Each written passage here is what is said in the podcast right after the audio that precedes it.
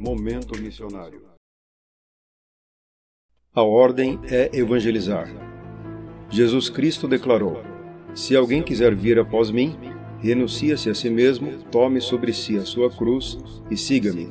Evangelho de Mateus, capítulo 16, verso 24. Noutra oportunidade, disse: Se alguém me serve, siga-me, e onde eu estiver, ali estará também o meu servo. E se alguém me servir, meu Pai o honrará. Evangelho de João, capítulo 12, verso 26. Nos dois exemplos, o Senhor Jesus põe a questão na condicionante: se alguém quiser segui-lo ou se alguém quiser servi-lo.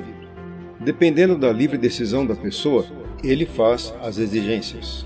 Mas depois de a pessoa aceitar segui-lo ou servi-lo, Jesus declara algo não mais na condicionante, mas no imperativo. Portanto, ide, fazei discípulos de todas as nações, batizando-as em nome do Pai e do Filho e do Espírito Santo, ensinando-os a guardar todas as coisas que eu vos tenho mandado. E eis que estou convosco todos os dias até a consumação dos séculos. Amém. Evangelho de Mateus, capítulo 28, verso 19 a 20. Certamente você já adoeceu, tomou remédio e foi curado. Seguramente já deve ter levado remédio para algum amigo enfermo e constatou a importância desse ato para a cura da pessoa.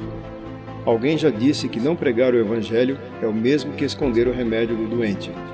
Noutras palavras, não falar de Jesus a alguém que você tem acesso é contribuir para a condenação da pessoa.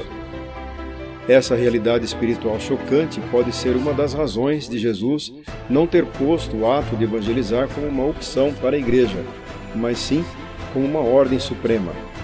Portanto, como um bom cristão, evite que o sangue de alguém perdido que esteja ao seu alcance recaia sobre a sua cabeça.